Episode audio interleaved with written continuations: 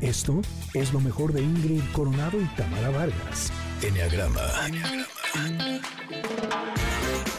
Nueve formas de ver la vida.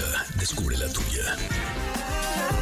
Pues bueno, si quieres, My Love, Mind All Mind, se llama esta canción de Mitski que se lanzó en 2023 y ahora sí tenemos a nuestras amigas, a las dos, me da mucho gusto de verdad verlas y recibirlas, Andrea Vargas, Adelaida Harrison, para hablarnos de Enneagrama, especialmente de cómo desarrollar mejor el potencial de cada uno de los eneatipos, ¿verdad? Bienvenidas. Así es, estamos encantados de estar aquí ya. Ahora sí en rutina total. Eh, encarriladas. y bueno, ¿se acuerdan que estas últimas semanas estuvimos viendo cómo pueden mejorar las relaciones con las demás personas? Pues nos pidieron que si podemos explicar ahora qué puedes hacer para desarrollar tu, tu máximo potencial como ser humano. Entonces, si les parece, hacemos eso. Vamos a empezar a platicar pues del 1 al 9 para ir en orden. Y, va. ¿Sí? Sí, va, me encanta. Empezamos. Venga. Empezamos con el 1. Ajá, y queríamos primero ver qué país podría ser un tipo 1 saber si, ah, porque todo, el enneagrama se aplica a todo, a la familia, a los animales, a todas las personas. Japón, Alemania. Japón, Alemania podría, pero no, pero no es. Yo creo que Japón, el perfeccionismo, lo que debe de ser, este, no salirse de las reglas. Yo creo que Japón podría ser uno. Exactamente, y tú que acabas de estar allá, ¿no? Y también otro país, Singapur, porque son ordenados, precisos, limpios, trabajadores como los unos. Y bueno, recordemos cómo son los perfeccionistas. Bueno, son personas que desde niños son como adultos chiquitos, señorcitos, siempre son muy correctos, son exigentes. Ahorita que decías de Japón, en Japón el metro tiene asientos de terciopelo y están perfectos. Entonces son gente que por lo general siempre está a tiempo, todo es orden, buenos modales, eh, les gusta mucho mantener, hacer las cosas bien hechas y que todo está en orden, que todo esté acomodado, como que eso les da mucho orden interior y todo eso, la verdad es que les es chistoso porque nuestras uno, nuestras alumnas uno nos dicen, Andrea, a mí, es que no sabes la paz que me da ver un closet ordenado, me fascina, me siento orgullosa de arreglar mi casa. O una cama bien hecha, por ejemplo, los domingos, o tener limpios los platos, o sea, ese es así como... Son cosas ah, que no he vivido y que algún día yo me gustaría sí, yo tengo una ala uno fuerte, yo creo. Sí, sí, sí. Yo los domingos sí mi cama pero lisita y todo. Me encanta eso y, yo creo que por eso el, el interiorismo me encanta tanto. Y ahora que decías de Japón, ¿Sabes qué es lo más impresionante? Que eh, este orden se mantiene también para ellos en hablar quedito todo el tiempo. Sí, no, Nadie habla por teléfono en el metro. Nadie, nadie. Súper respetuosos, ¿verdad? Sí, sí, sí. ¡Qué delicia! nadie toca el claxon.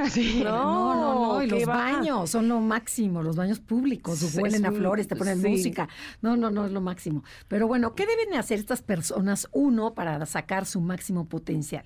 Lo primero que tienen que hacer es aceptar y perdonar la imperfección. Los unos se sienten perfeccionistas y, tienen que darse cuenta que no existe la perfección, sino que existe la excelencia, que hay que luchar por ella, pero la perfección, como diría una frase, lo perfecto es enemigo de lo bueno. Entonces, siempre buscar la excelencia más no la perfección, porque la perfección te frustra, te enoja. Y te vuelve rígido. Te vuelve muy rígido y la gente se aleja de ti. Además, la verdad es que todos tenemos un uno dentro, acuérdense. Entonces, ¿qué tenemos que cambiar nosotros? Porque, por ejemplo, también el perfeccionista tiene que aprender a relajarse, a permitirse tocar sus emociones negativas. ¿Y cuántas veces, y los positivos, pero en general lo negativo, esa parte que forma de ellos, esa parte de ellos que, que no les gusta de odio a mi suegra, alucino al perro, me da coraje esto, y como quieren ser perfectos no lo tocan. ¿Y cuántos de nosotros no nos permitimos decir, odio a mi suegra. Digo, la tengo que aguantar y ya veo qué hago con eso.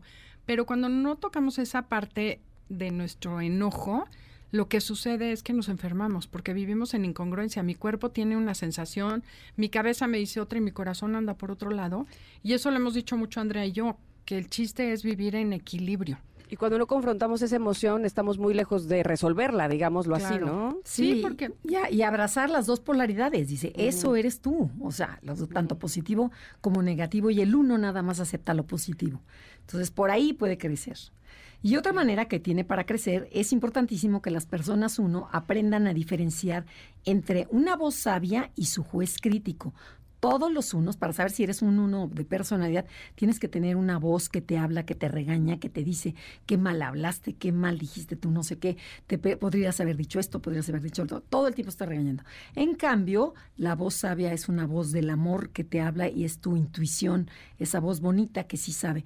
Pero el uno le hace más caso a ese juez crítico, entonces tiene que saber diferenciar quién le está hablando. Es importante. yo sí escucho esa voz también, medio pues crítica.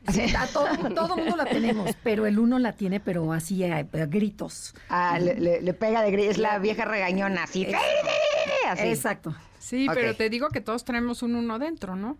Otra cosa que tiene que aprender el uno es a ser generoso en, el, en elogios, empezar a ver las cosas buenas que hacen los demás, para usar palabras mágicas, porque es mágico cuando le dice a la gente qué bien, te felicito, qué increíble. Por ejemplo, está padrísimo esto y si le pusieras esto, sería mejor todavía. En vez de decir, ay, te falló, ponle esto, ¿no? Ayuda, como que mejora las relaciones. Y el uno lo necesita trabajar mucho. Sí, y una palmadita, ¿no? De vayas muy bien, bravo, porque les cuesta un trabajo, como si es tu deber. Sí, siempre. Para eso se te paga.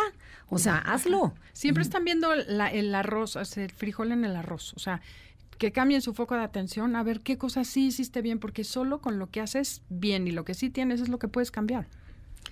Okay, okay, okay. Este, otro punto vital para desarrollar el potencial del uno es tocar y disfrutar el placer de la vida. Mm. El uno tiene que consentirse y hacer lo que realmente le gusta. Por ejemplo, ir al cine, salir al campo, tomar una copa, este, comprarse cosas, porque el deber ser siempre está metido en las venas de ya tengo uno, ya me sobra, yo no debo, yo no no sé qué. Entonces, si se manda a volar todo eso y mm. apapáchate.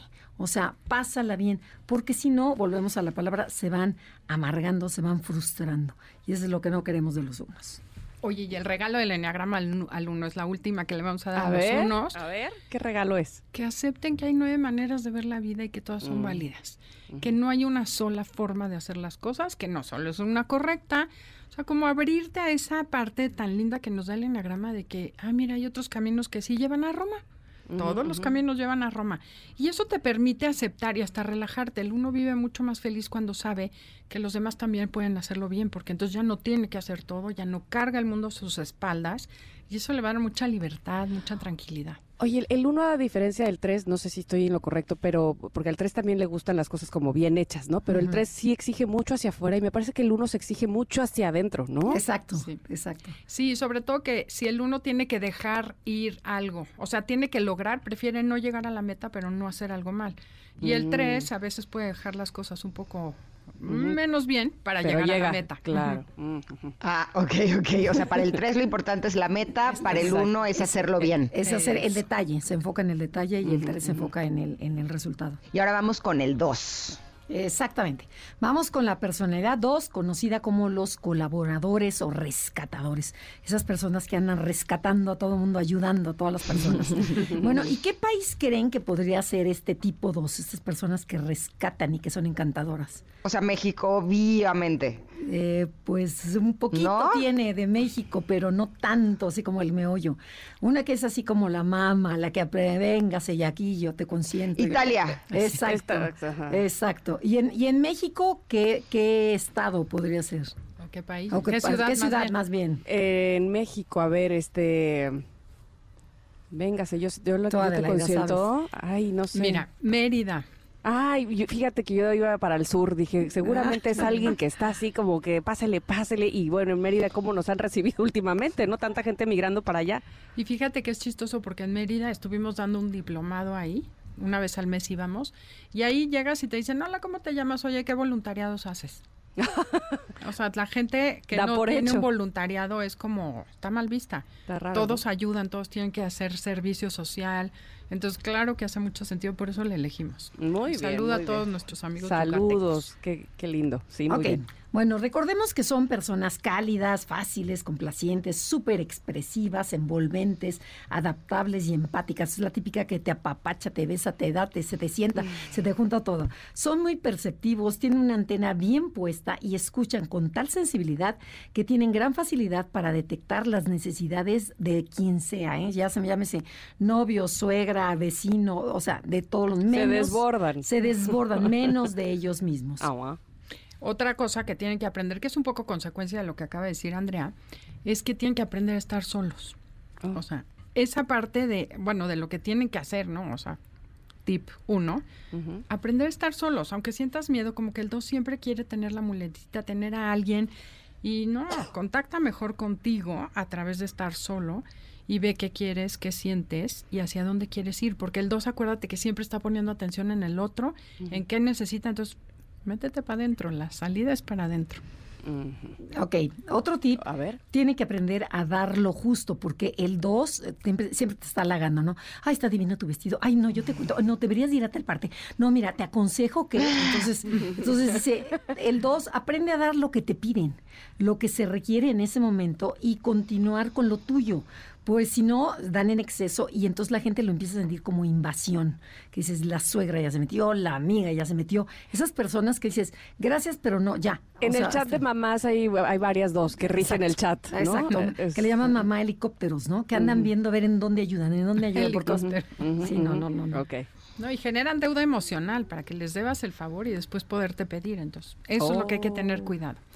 Otra cosa que tiene que tener conciencia el 2 es de estar, de que manipulan muchas veces para conseguir eso que quieren, que no pueden pedir directamente. O sea, como no veo mis necesidades, inconscientemente te las pido a través de hacer algo. Por ejemplo, ay, ¿no se te antojaría comer un chocolate de, no sé, de Sanborns?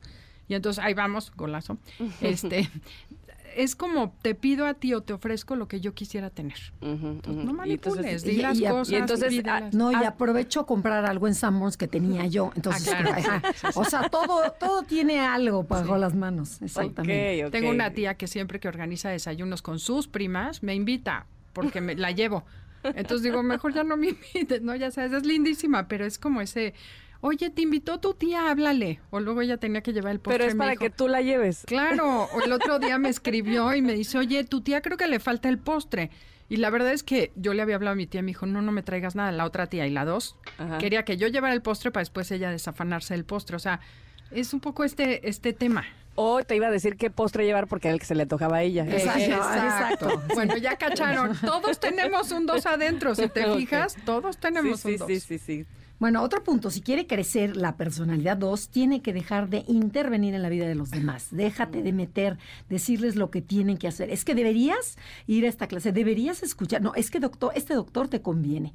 Eh, se vuelven salvadores de las personas y, ellos tienen que entender que la gente puede sola, que déjenlos, déjenlos. Al niño que ya le resolvió la, la- la tarea, a la mamá que ya le habló, porque mira, a ver, ¿qué tenemos que estudiar para mañana? O sea, dices, no, deja a tu hijo que crezca, o sea, deja a tu esposo, deja to- todo mundo puede, no te metas en la vida de los demás.